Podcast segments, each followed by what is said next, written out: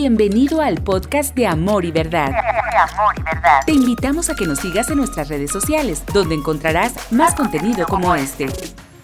Así que hoy tomé como mi tarea de parte de Dios para amor y verdad y para tu familia, para cada uno de nosotros, recordar que tenemos una responsabilidad mayor con Dios que nosotros mismos, que nuestra familia que nuestra iglesia. Tenemos una responsabilidad mayor, tenemos una responsabilidad y tenemos que también preocuparnos y orar y hacer algo por aquellos que han recaído en una adicción o que están atados a una adicción en este tiempo. Gente que es vulnerable y que ha caído en estas en adicciones.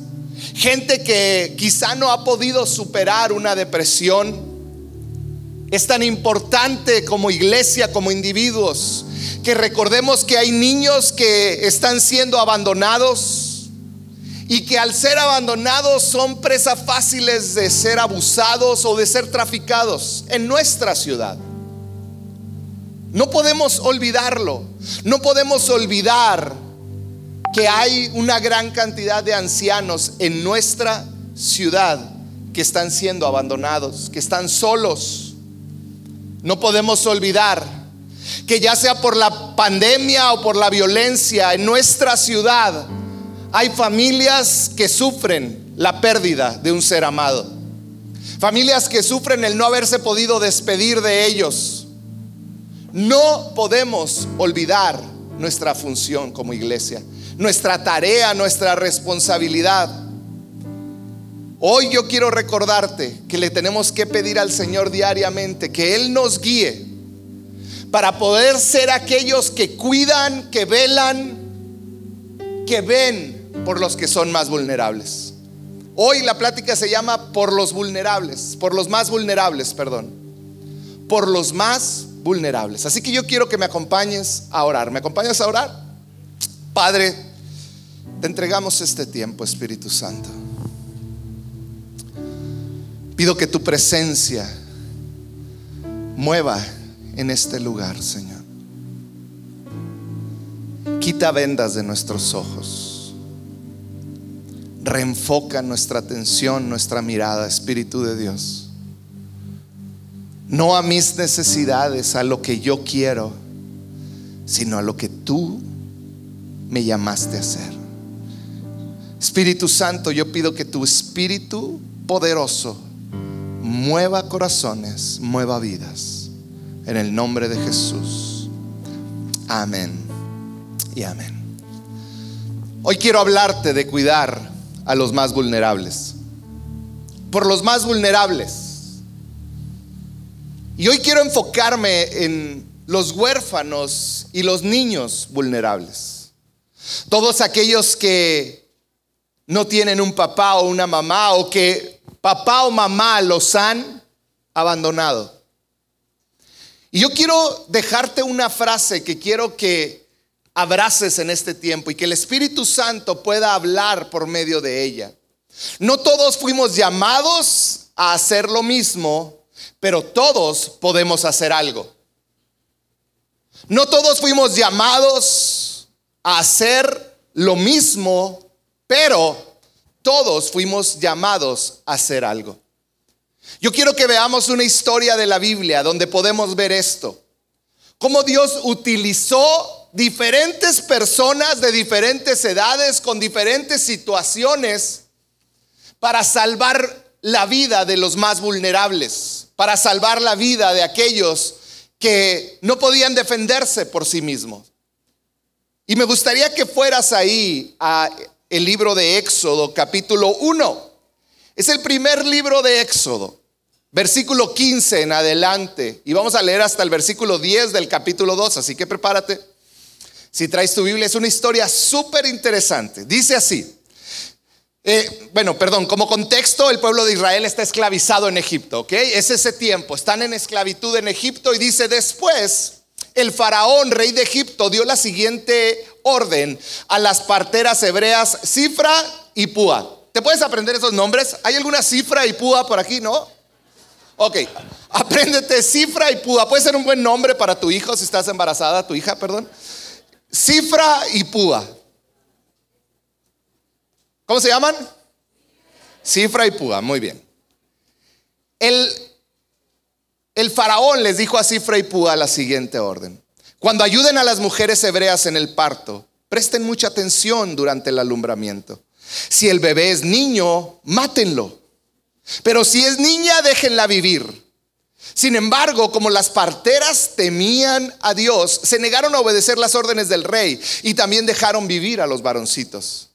Entonces el rey de Egipto mandó llamar a las parteras. ¿Por qué hicieron esto? Les preguntó. ¿Por qué dejaron con vida a los varones? Las mujeres hebreas no son como las egipcias, respondieron ellas. Son más vigorosas y dan a luz con tanta rapidez que siempre llegamos tarde.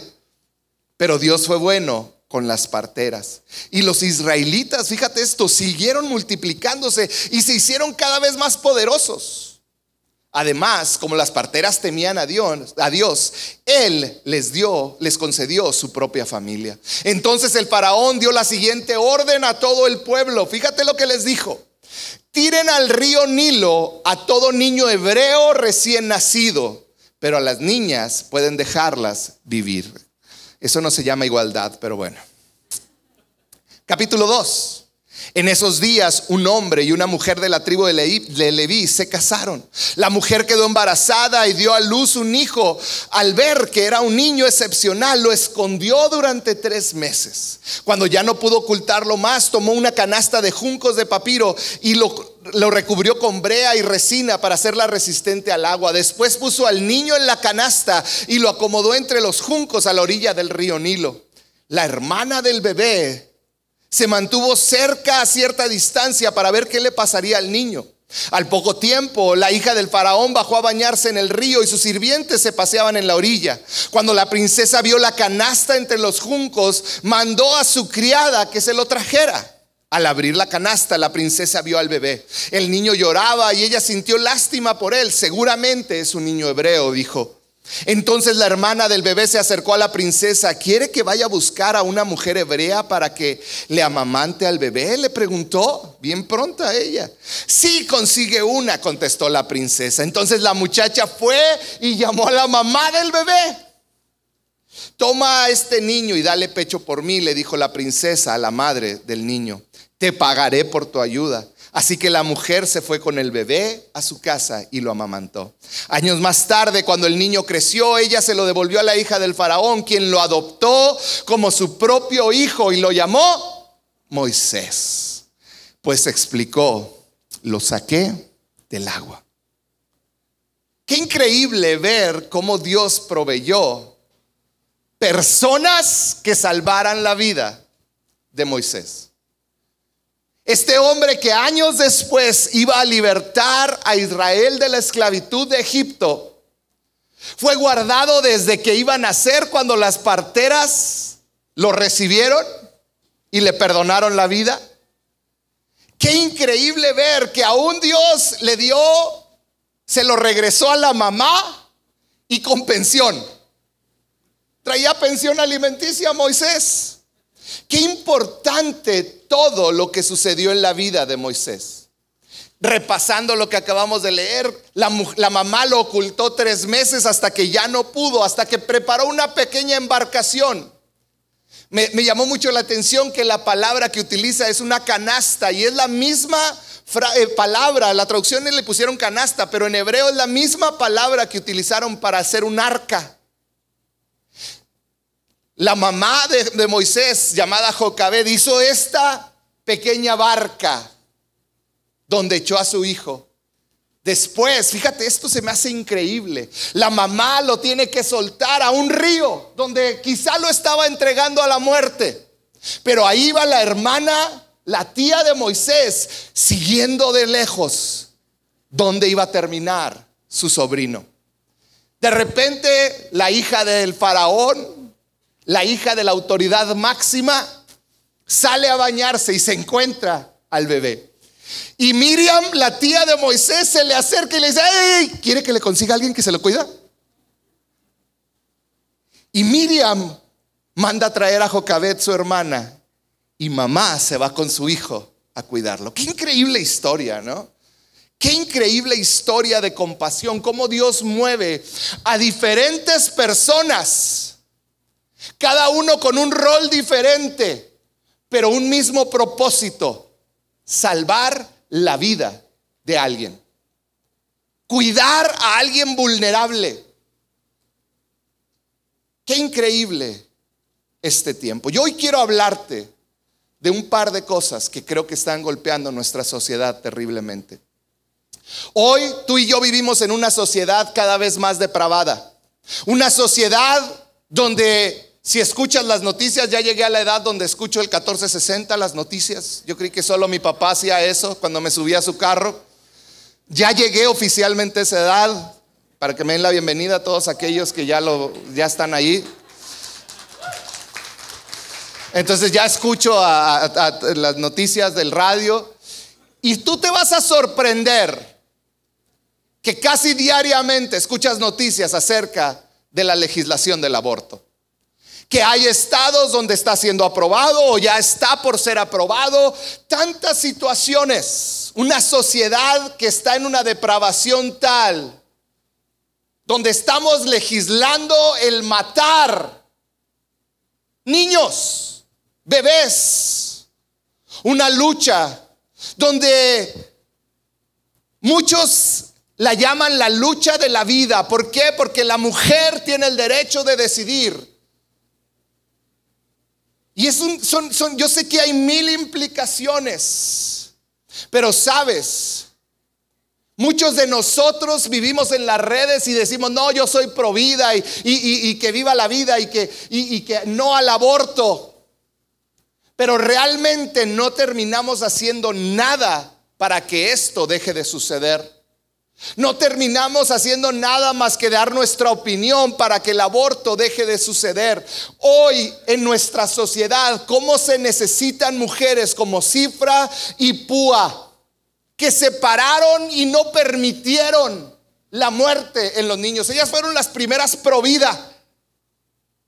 Fueron Sufra y Púa las que separaron y arriesgaron aún su vida para no permitir que un niño o muchos niños, quizás cientos de niños muriera, porque dice la Biblia que los, los, los hebreos se multiplicaron.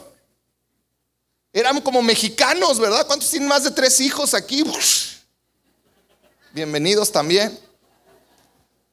Literalmente arriesgaron su vida para que otros pudieran vivir.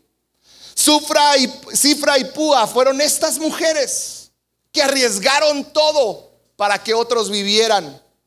¿Sabes? El aborto es un ataque a Dios y su creación más preciada. Eso es lo que es el aborto, es un ataque directo contra Dios. ¿Por qué? Porque están matando algo que fue creado a imagen y semejanza de Dios. Algo que Dios decidió y supló vida en diferentes circunstancias. No estoy hablando que todas las circunstancias fueron las correctas o las soñadas. Pero el que sopló vida fue Dios. Y tendemos a pensar es que es una cuestión social el aborto. No, discúlpame, no es una cuestión social ni es una situación política o de derechos de la mujer. Este es un asunto de Dios. Este es un asunto donde estamos yendo en contra de Dios. Porque Dios formó un, un, bebé, no un tejido, desde que fue concebido, desde que se concibe. Y si Dios sopló vida, esto yo lo veo como una situación de temor de Dios. ¿Qué tanto temor tenemos de Dios? ¿Qué tanto realmente amamos a Dios? Es un ataque directo contra Dios. Fíjate lo que dice Proverbios 24:11. Dice, rescata a los que están ¿qué cosa? Injustamente condenados a morir. Rescátalos, sálvalos mientras van tambaleando hacia su muerte. Es tiempo, iglesia, amor y verdad, de no solo tener una opinión en cuanto a un tema como el aborto. Es tiempo de dejar tener opiniones y empezar a actuar. Es tiempo de, como dice la Biblia, luchar por los que están injustamente condenados a morir. Sabes, yo admiro a mi esposa muchísimo porque ha hablado con yo no sé cuántas mujeres que estaban en su mente en abortar. Y hoy muchas de ellas están con bebés y las hemos visto y, y, mi esposa las ve y son como hijos para ella espirituales y los abraza y los besa. ¿Sabes por qué? Porque no podemos ir en contra de Dios. Tenemos que aprender a luchar por los que están injustamente condenados a morir. Ahora, ¿cómo lucho? ¿Cómo lucho? Número uno, lo vimos la semana pasada, la oración. Hay poder en la oración. ¿Cuántas veces hemos orado y te has levantado en la mañana y has dicho, quizá ahorita hay alguien queriendo abortar? Quizá hay una jovencita que está queriendo abortar. Señor, hoy luchamos en contra del aborto. ¿Sabes cómo vamos a vencer esto contra, con nuestra legislación? Con oración, con acción. Oración. Otra manera en que lo puedes hacer es lo que ha hecho Telma por mucho tiempo. Hablar con amigos o con personas que sabes que quieren abortar. Personas que les está cruzando por la mente el abortar. Número tres, también otra cosa que puedes hacer es hablar con tus hijos abiertamente del tema. Y hablarles y decirles, explicarles. Hablar con familiares, hablar con amigos al respecto. Y mira, esto que voy a decir, yo no me meto en política desde esta plataforma. Pero tenemos una responsabilidad como ciudadanos cristianos, como cristianos que vivimos en este país, que vivimos en esta ciudad, de votar sabiamente. Nuestra responsabilidad es ser sabios al momento del voto. Votar por aquellos que van a defender la vida, Votar por aquellos que van a favor de Dios en el aspecto de la vida. No podemos votar por gente que apoya el aborto. Te voy a decir por qué. Porque estás votando en contra de Dios. Yo sé que hay miles de problemas en, en nuestro país. Pero cuando comenzamos a matar lo que Dios dio vida, estamos yendo en contra de Dios. Y no estoy hablando de un partido a favor o en contra de alguno. Tenemos que ser sabios al momento de votar. Vienen elecciones y quizá una de las cosas, hay un ministerio en Estados Unidos, no lo mencioné en la primera reunión, que hace un, 10 puntos que son claves para todo cristiano, para que elijan bien a quién votar. Y vienen cosas, está a favor o en contra del aborto, está a favor o en contra de tantas situaciones que van en contra de, lo de la creación de Dios. Y una de las preguntas que tenemos que hacernos es, ¿está a favor del aborto este candidato que voy a votar por él? Porque Dios está a favor de la vida. Hagamos algo por los que injustamente van camino a la muerte. Ahora, ¿qué pasa con los que nacieron? Porque a veces manejamos esta, y yo le llamo como una doble moral, donde, oh sí, Señor, no al aborto, pero no haces nada por todos los que nacieron y que están en las calles. Terminamos sin hacer algo por aquellos que son huérfanos y que están viviendo y que están sufriendo. La historia de esto no, se quedó en, en cifra y púa, que salvaron la vida, que fueron pro vida sino que ahora nació este bebé llamado Moisés. Nace Moisés, está siendo cuidado. Pero de repente la historia nos lleva a un momento donde la mamá por la situación que estaban viviendo con el faraón, termina poniendo a este bebé Moisés de tres meses de edad en una canasta y la echó por un río. En pocas palabras, la historia continúa con un niño que fue salvado al momento de nacer, pero fue echado a un río inmenso como lo es el río Nilo. Con un destino incierto, fue echado a un río donde quizás su destino era la muerte. No sabía, fue echado a un río. Y si somos honestos, vivimos en una ciudad que es como un río inmenso donde diariamente muchos Moisés son llevados por la corriente. Vivimos en una ciudad donde Somos como este río donde cientos y miles de niños son echados y son arrastrados por la corriente, donde hay niños que no saben lo que es un papá o una mamá. Nunca han sentido el abrazo de papá, nunca han sentido los brazos de mamá, nunca han sentido un beso de papá o de mamá. Niños que son arrastrados y que son presa fácil del crimen organizado nuestra ciudad. ¿Sabías que los niños están siendo agarrados por el crimen organizado para hacer tontería y media? Niños y niñas que son presa fáciles de abusadores, que son abusados sexualmente, niños y niñas que son traficados Ciudad Juárez tiene un gran problema de tráfico de niños que quizá como iglesia nos tapamos los ojos y no los vemos. ¿Qué vamos a hacer? Ya los salvaron, están vivos, ahora qué? ¿Los vamos a dejar en un río para que su destino sea la muerte? Tanto Moisés tanto Moisés que va en el río sin el calor de mamá, sin la fortaleza de papá, con una expectativa de vida corta, con una expectativa de dolor asegurada para su futuro. Platicaba hace muchos años con eh, eh, eh, un hombre llamado Héctor Cajiga, que él dirigía un orfanatorio de hombres, de varones. Hasta los 18 años los tenía ahí. Y decía, es muy triste porque la expectativa de, vida de un niño de 18 años que sale del orfanatorio es de 2 a 4 años. Porque mueren, ya sea por la droga o porque se involucran en pandillas o porque se meten al crimen organizado. Y su expectativa de vida es hasta los 22 años. ¿Qué estamos haciendo como iglesia? Estamos soltando tanto Moisés al río de la sociedad y que van a un destino de muerte. Yo quiero confrontarte con una realidad el día de hoy.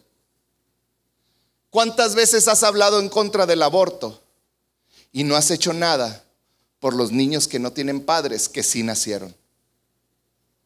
¿Cuántas veces levantamos esta bandera? No, yo soy provida, pero ¿cuántas veces hemos actuado y hecho algo distinto? ¿Cuántas veces lo hemos hecho?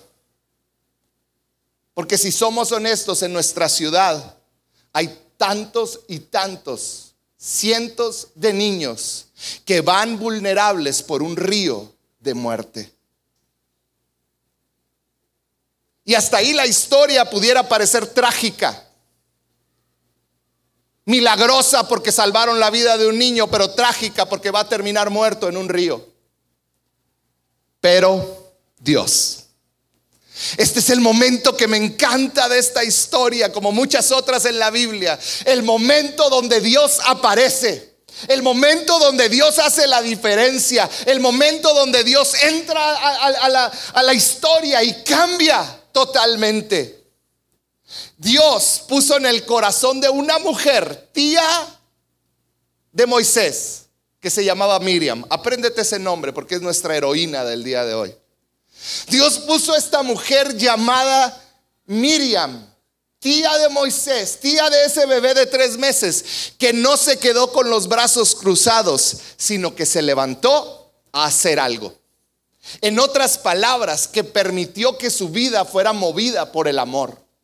Y fíjate lo que dice, la hermana del bebé se mantuvo a cierta distancia para ver qué le pasaría al niño. Al poco tiempo la hija de Faraón bajó a bañarse en el río y sus sirvientas se paseaban por la orilla. Cuando la princesa vio la canasta entre los juncos, mandó a su criada que se lo trajera al abrir la canasta. La princesa vio al bebé, el niño lloraba y ella sintió lástima por él. Seguramente es un niño hebreo. Entonces la hermana del bebé se acercó a la princesa ¿Quiere que vaya a buscar una mujer hebrea para que le amamante al bebé?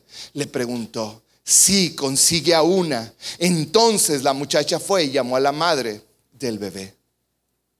Y aparece Miriam, una mujer que no se conformó con que su sobrino fuera llevado por la corriente que no se conformó con que un bebé fuera perdido en la corriente del río Nilo, sino que dijo, yo voy a seguirlo porque voy a hacer algo. No sé cómo, pero voy a hacer algo. Voy a tener el amor suficiente para ir y hacer algo. Y hoy le doy tantas gracias a Dios por hombres y mujeres como Miriam, que están dispuestos a incomodarse, a hacer algo por niños y niñas y jovencitos que están yendo y están perdiendo su vida en el río de nuestra sociedad. Hoy nos acompaña un ministerio que se llama Light Shine. Y este ministerio se dedica a esto, a dar hogares de acogida para niños que están, fueron echados como Moisés al río. Y yo le doy gracias a Dios porque ustedes son como esa Miriam que se arriesgaron, que buscaron una solución, que no se quedaron de brazos cruzados, sino que fueron a hacer algo por tantos niños. Y yo quiero invitar a, Aníbal y Livier y Giovanni, sé que están aquí, no sé dónde están, pásenle. Ellos son una familia de amor y verdad. Y ellos eh, tienen desde hace ya algún tiempo a a Giovanni con ellos viviendo y son un ejemplo de lo que Dios puede hacer cuando tú decides hacer algo. Decides hacer algo y actuar cuando nadie más lo está haciendo. No sé si hay un micrófono, Charlie.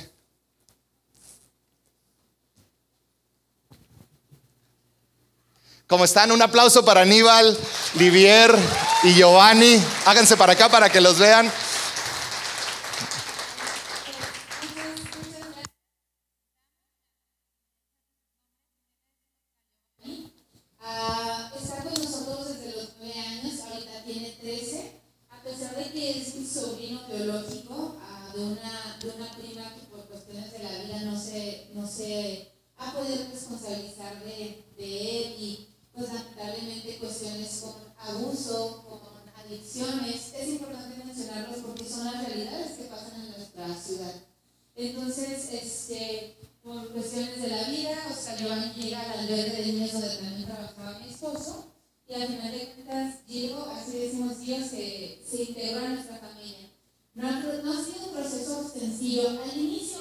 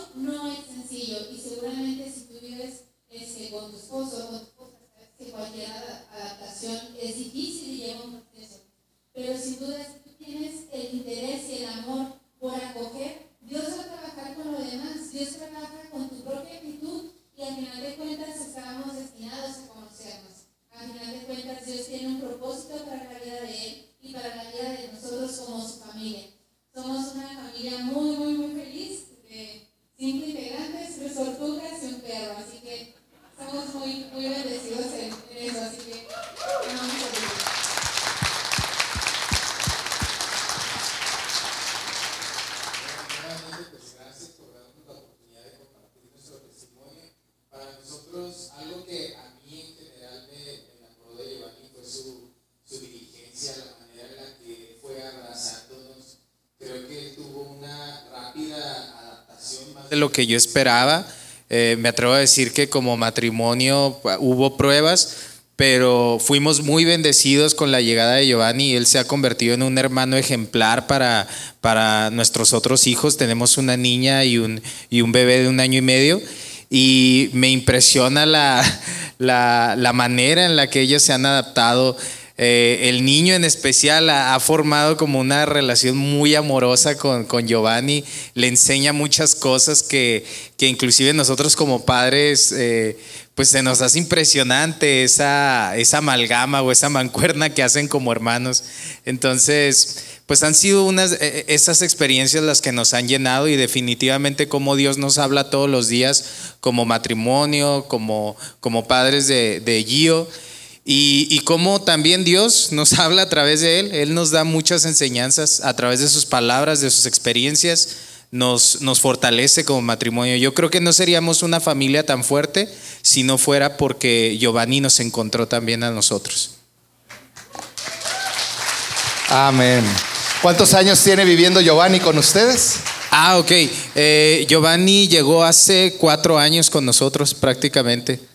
Y ahorita está, eh, ya, ya lo adoptaron o están en proceso. Ah, ok. Eh, el proceso que vivimos nosotros no fue tanto así como una adopción, sino que tuvimos que acudir con abogados, eh, nos hicieron varias sugerencias, pero acudimos a aquel que fue lo más honesto en el proceso de él. El Estado nos dio la custodia a favor, pero en realidad el Estado es el que, pues el que tiene la, última palabra, ¿verdad? Ellos fueron los que decidieron, ah, bueno, eh, ellos son una familia adecuada para tenerlo y lo pueden tener hasta que él tenga la edad para decidir eh, con quién quiere estar, ¿verdad? Ah, gracias a Dios, pues espero que Giovanni esté decidiendo quedarse con nosotros. ¿Sí? ¿Cómo Eh, van, Giovanni? no es cierto. Entonces, eh, en ese aspecto, pues sí, son procesos que llevan su tiempo, pero de la mano de Dios, con confianza, entregados a Él y a su voluntad, creo que Él nos da a todos la, la pauta a seguir. Lo importante es estarlo escuchando y orar en cada, en cada paso que des. Y, y, eh, gracias. ¿Por qué no les damos un aplauso? Gracias, gracias, Giovanni. Qué gusto conocerles. Digo, ya Libby la conocemos desde que era una jovencita, pero qué gusto ver lo que Dios está obrando. Amén. Yo quiero... eh, no es un proceso fácil. Me encanta porque hace unos días hablé con, con Aníbal, hace unas semanas, y él se expresaba de Giovanni con un orgullo.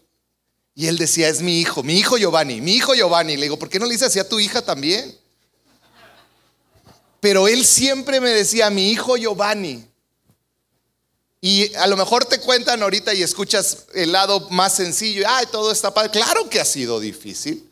Claro que ha requerido estirarse económicamente, eh, en, en muchas áreas de la familia, incomodarse y hacer esfuerzos. Pero hoy están salvando a un Moisés que en un futuro no sabemos todo lo que va a llegar a ser Giovanni. Y eso es lo increíble. Eso es lo increíble. Yo tengo una pregunta para ti. ¿Qué haces cuando ves necesidad? ¿Qué estás haciendo tú cuando ves necesidad? Proverbios 38, 31, 8. Y lo cantábamos hace un momento en la alabanza.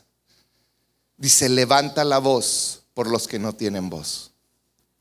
Defiende los derechos de los desposeídos.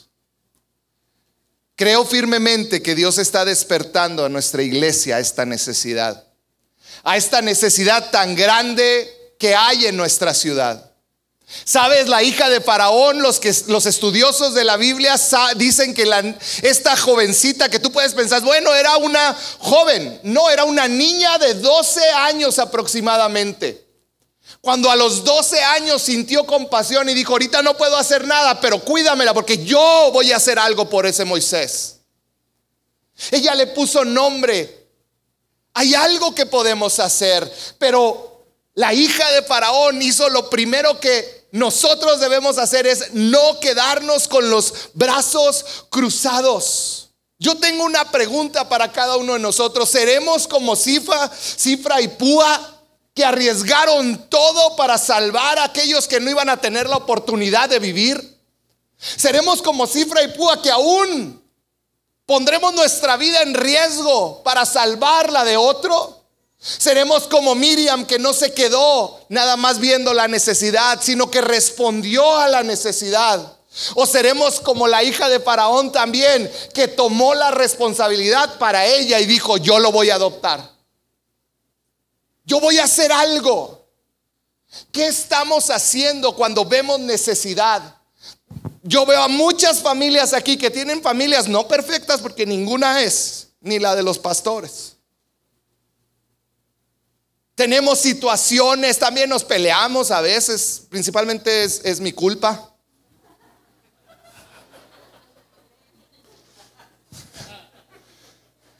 Los que me conocen dicen, ay, sí, claro que es tu culpa, pero bueno, con los que no.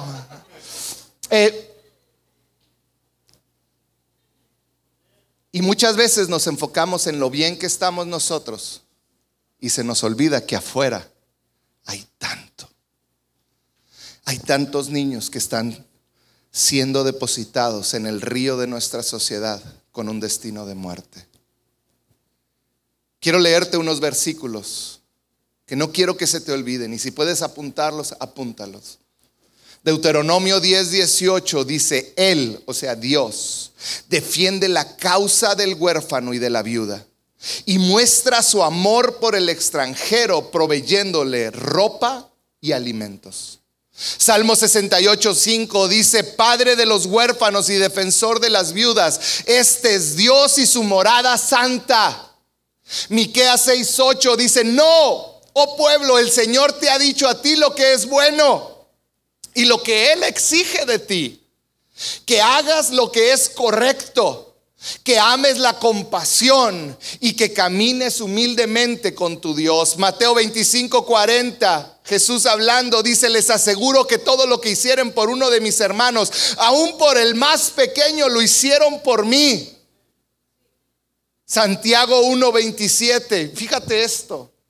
Dice la religión pura y verdadera. La verdadera, seguir a Jesús Dice, a los ojos del Padre consiste en ocuparse de los huérfanos y de las viudas en sus aflicciones y no dejar que el mundo se te corrompa.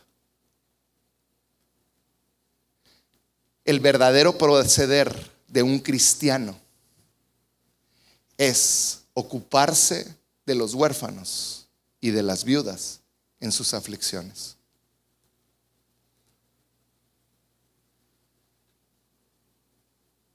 Leí esta frase y me encantó. Nunca estamos más cerca del corazón de Dios que cuando cuidamos de los huérfanos y de las viudas. Nunca estás más cerca de su corazón que cuando cuidas a los huérfanos.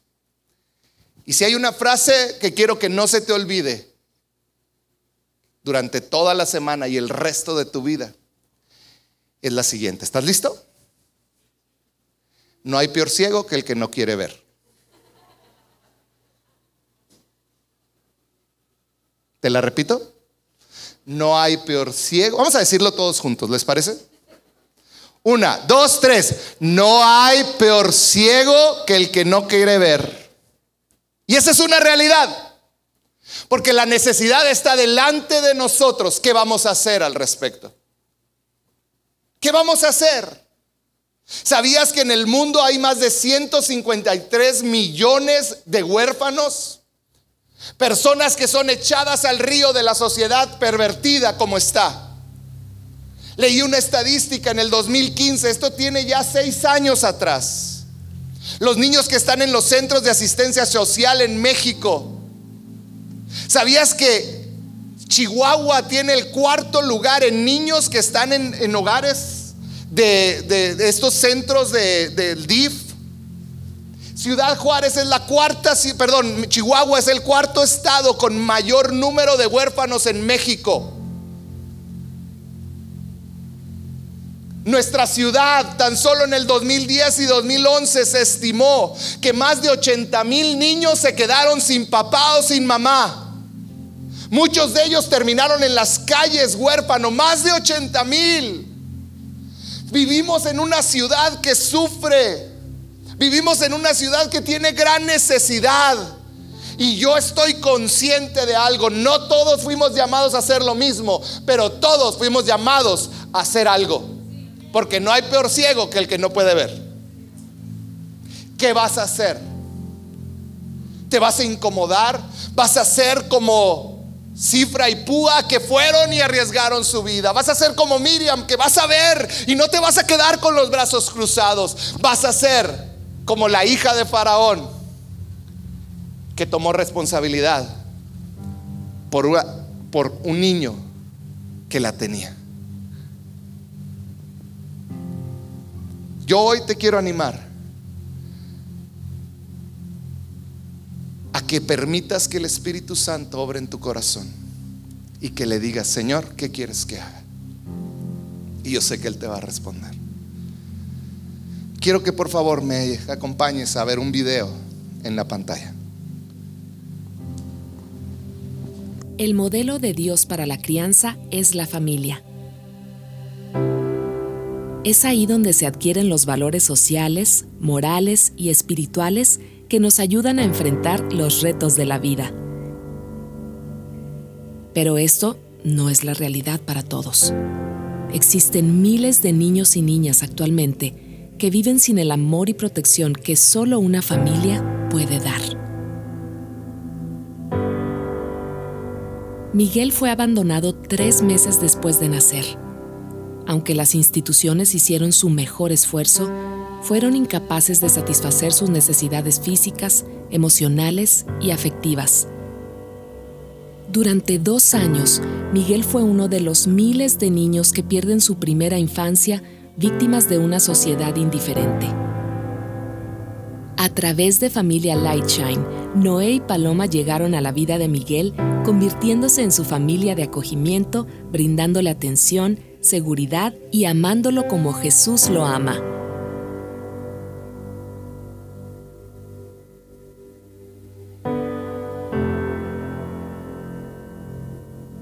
Nubia perdió a su madre en un accidente, mismo en el que su padre sufrió lesiones graves que lo imposibilitaron para cuidar de ella debido a la atención especializada que ella requería. Sin más familiares que pudieran cuidar de ella, su única opción era estar en una institución. Milagrosamente, aparecieron Ramón e Irma, quienes a través de Familia Lightshine brindaron a Nubia un hogar temporal lleno de amor que proveía los cuidados especiales que ella necesitaba.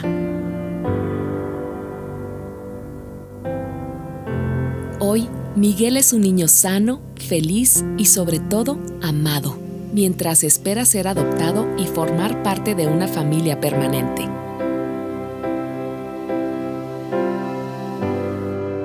Después de un año, el padre de Nubia estaba listo para cuidar de ella nuevamente, permitiéndole volver al lugar donde ella siempre había pertenecido.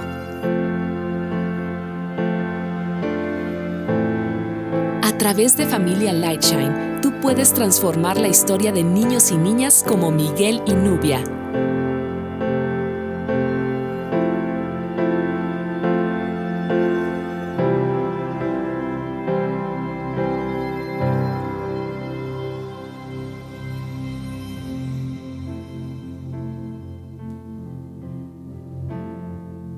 quisiera pedirle a, a Edith Hernández y su esposo Arturo que nos acompañan, ¿por qué no les damos un fuerte aplauso? Ellos son los encargados de Lightshine y están llegando a Ciudad Juárez, somos de las primeras iglesias. Bienvenidas. Gracias. Hola, buenas tardes. Mi nombre es Edith Hernández. Mi familia y yo estamos felices de, de acompañarlos esta mañana. Nosotros somos una familia de acogida y vivimos y promovemos la adopción y el acogimiento familiar. Les quiero hablar un poco acerca del acogimiento familiar. Eh, somos parte de Familia Lightshine, una asociación civil que se unió al DIF para trabajar en conjunto a favor de los niños vulnerables. Acogimiento familiar es recibir a un niño en casa puede ser un bebé, niño niña o hasta adolescente, y hacerlo parte de tu familia. Amarlo, cuidarlo, enseñarle, protegerlo, a veces aguantarlo, ¿por qué no? Así como nuestros hijos, ¿no? Y, y hacer que viva un tiempo de crecimiento y de estabilidad mientras su situación legal se resuelve. ¿Cómo es esto? Bueno, hay un equipo que trabajamos a favor del niño.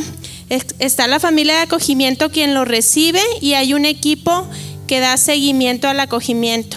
Por ejemplo, si yo tengo un niño de 7 años y tiene problemas emocionales o psicológicos, tenemos una eh, psicóloga cristiana en el equipo quien va a ir a mi casa o me va a citar en su consultorio para dar terapia a mi niño. Hay una trabajadora social, una abogada que está al pendiente de nosotros como familia, porque tan importante es que el niño esté bien como la familia esté bien. Si la familia no está bien, el niño nunca va a estar bien. Entonces buscamos familias que salgan de la comodidad, se quiten los zapatos y entren al río como Miriam.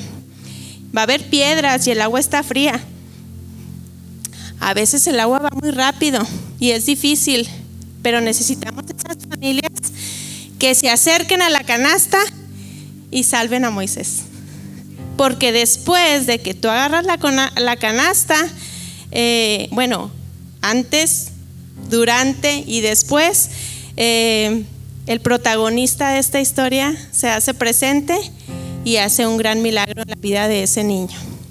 Entonces, ¿qué tipo de familias buscamos? Pues buscamos matrimonios, abuelas, abuelos jubilados, eh, madres solteras, eh, matrimonios jóvenes también, pero que tengan eh, mínimos dos años de casados. Entonces, como decía el pastor ahorita, tenemos diferentes llamados, pero todos tenemos la responsabilidad, así que todos podemos hacer algo. Entonces, les voy a explicar los tipos de acogimiento. El tipo de acogimiento número uno, ¿sí me escuchan? ¿Sí? Ok. El número uno es el acogimiento de emergencia, que es con una duración desde un mes a seis meses y generalmente se da con bebés recién nacidos el bebé es encontrado, este, muchas veces son abandonados, el bebé se pone a disposición de las autoridades, se lleva a un hospital para asegurarse que el, bebé se encuentre bien y lo que nosotros buscamos es que ese bebé vaya a una familia de acogida mientras se hace la investigación y se decide qué va a pasar con él. Entonces ese es el primer acogimiento. El segundo tipo de acogimiento es más largo, puede durar hasta dos años. ¿Por qué hasta dos años? Bueno, esta situación es más compleja. En la situación del niño posiblemente los papás lo quieren o, lo están peleando, pero al mismo tiempo no demuestran este, que el niño va a estar seguro, que va a estar bien. Entonces hay una, eh, un problema en, en esa situación. ¿Y qué pasa? Que pasa un juicio y el juez es el que determina qué es lo mejor para el niño. Entonces, el juicio puede durar a veces hasta año, año y medio, y por eso ese cogimiento, el, el rango de duración es hasta dos años. El tercer tipo de acogimiento es con adolescentes. Este programa es, es, maravilloso porque cuando el niño sale de la institución, nosotros les aseguramos que nunca más va a regresar. Ellos van con una familia para siempre, ya sea en adopción o en reintegración con alguien seguro. Pero con los adolescentes es un poco difícil porque de por sí no tenemos el, eh, la cultura de la adopción, pues con adolescentes es más complicado. Entonces, al adolescente le queremos ofrecer que tenga la oportunidad de vivir en una familia que aunque no es perfecta, sí es funcional. Entonces queremos que, que vea los diferentes roles, los diferentes valores bíblicos que, vive una familia cristiana y que pueda aprender de ellos para que en un futuro, cuando tenga su propia familia, pueda replicarlos. Como decía el pastor ahorita, los, los adolescentes o los jóvenes que salen de la institución tienen muy poca posibilidad de salir adelante. Muchos de ellos mueren a los 23 años porque no hay nadie que les enseñó ni nadie que les espere. Entonces no queremos eso para ellos. Y nosotros queremos ayudarles. Les voy a dar un ejemplo pequeño. Nosotros recibimos a un bebé de dos meses y medio, hermoso. Dos meses y medio, Alex se llama y tenía su fémur, tenía su fémur quebrado. ¿Y saben quién se lo quebró? Su papá. ¿Y saben quién es su papá? Un niño que vivió y creció toda su niñez en el DIF. Yo creo que sí quiere a Alex, pero no tiene ni idea cómo amarlo. Él salió del orfanato, embarazó a una jovencita que vive también en una familia disfuncional y no saben, no saben cómo hacer una familia. Entonces nosotros, que aunque no somos perfectos, podemos modelar la familia que Dios estableció y podemos enseñarle a ellos cómo hacerlo. Entonces es lo que nosotros buscamos ofrecerle al adolescente. Entonces, les puedo contar muchas experiencias que hemos, que hemos vivido en, acogimiento. Recibimos a dos hermanitos, uno de ocho meses y, otro de dos años y medio. Terribles, terribles. Este, como animalitos, eh, no sabían cómo, cómo comportarse, sobre todo el, más grande. El, el, chiquito solamente sonreía. Si tenía hambre, sonreía. Si tenía el pañal sucio, sonreía. O sea, ni siquiera saben expresarse. Entonces, eso tuvieron que aprender. Y nosotros también tuvimos que aprender mucho con ellos. Eh, estábamos asustados, en cada acogimiento nos morimos de miedo, en cada acogimiento pensamos que no somos suficientes, que, que no estamos capacitados. Cursos. Mi esposo se ha quedado sin trabajo, lo que nunca pasó. Pero mm, nos, nos reíamos una vez que se quedó como nueve meses sin trabajo y nosotros con dos chiquitos de acogida. Y decía él, Fíjate, yo pensé que yo mantenía la familia, que yo era el proveedor.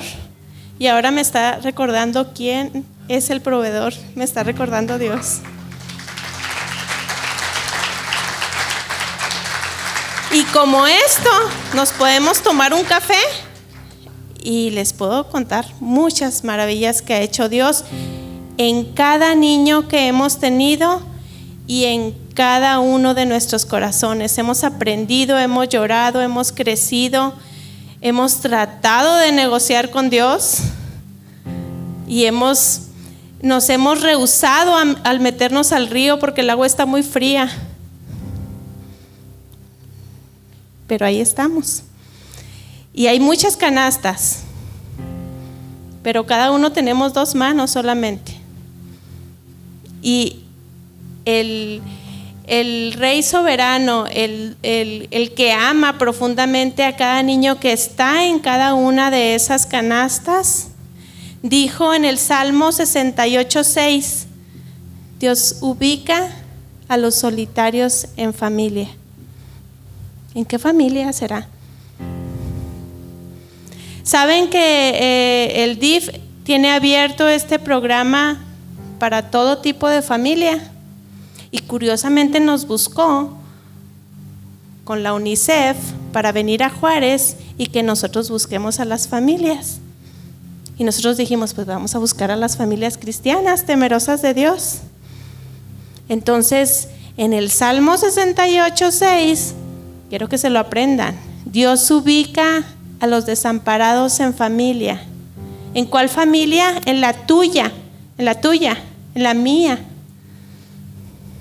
aún con diferentes llamados, todos tenemos responsabilidad. Entonces, yo les, los animo, los animo a dejar la, ¿cómo se dice? La lástima a un lado y a empezar a vivir en compasión, a poner el amor en acción y a aventarnos al agua y tomar a, uso, a uno de esos Moisés para que Dios salve a otro pueblo. Que cada pueblo es una familia. Esos chiquitos llevan una semillita. Entonces, al, final vamos a estar allá afuera para que se anoten en un registro. eso es para que nosotros les visitemos en sus hogares y platiquemos más detalladamente del programa. El proceso de que se anotan a que reciben al niño más o menos son de tres, meses, si, si, son una familia viable. Y este, necesitamos mucho sus oraciones. Y el cuerpo de Cristo es un cuerpo lleno de amor, ¿cierto? Pongámoslo en acción.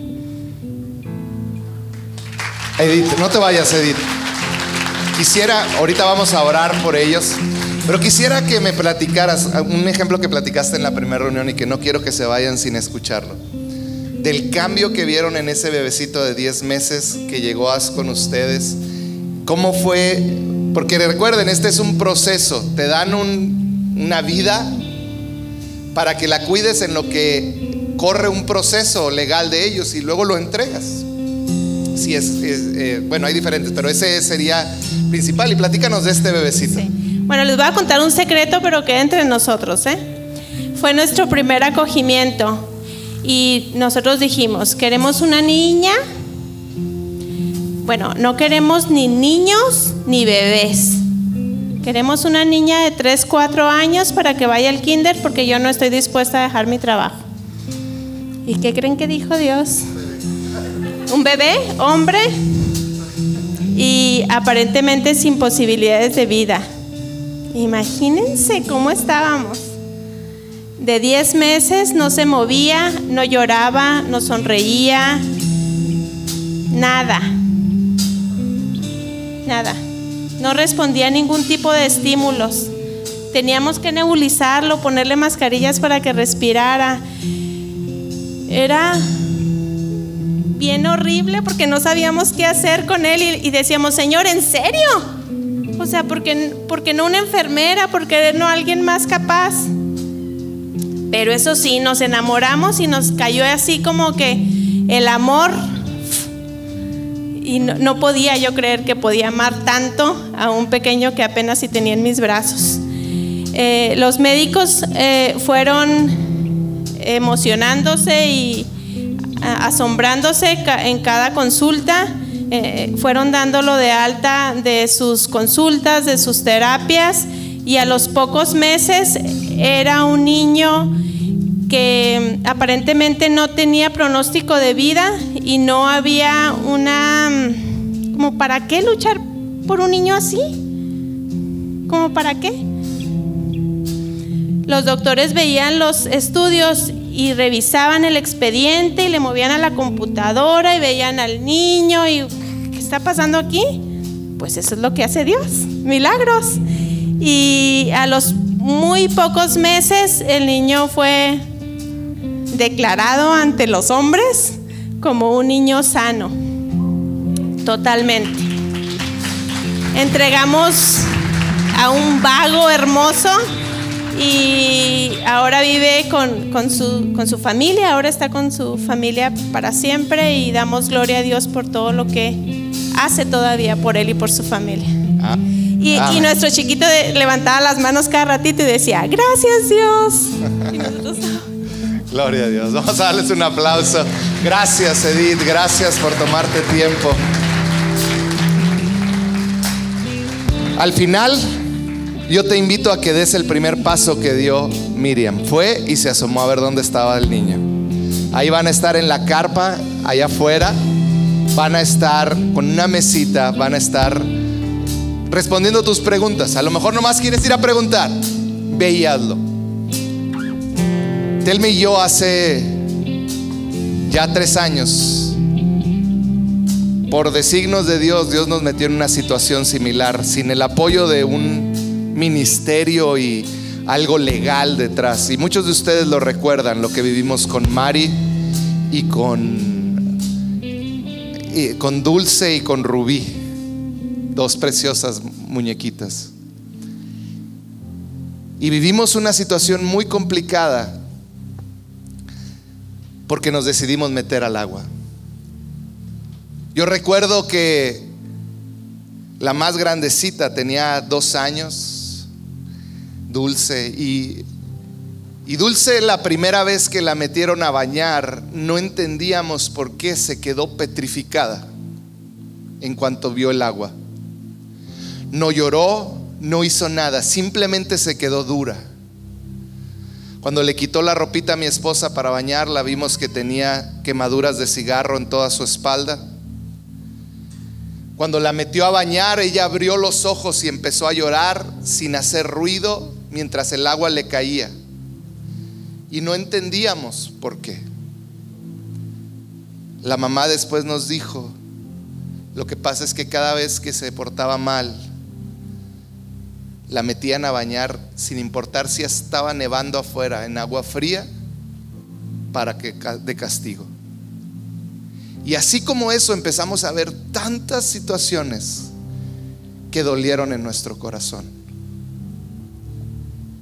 Fue difícil porque muchos nos empezaron a criticar aún de aquí dentro de la iglesia. Es que se están enfocando en esas niñas y están olvidando la iglesia. La, pastora ya este, nomás está con ellas.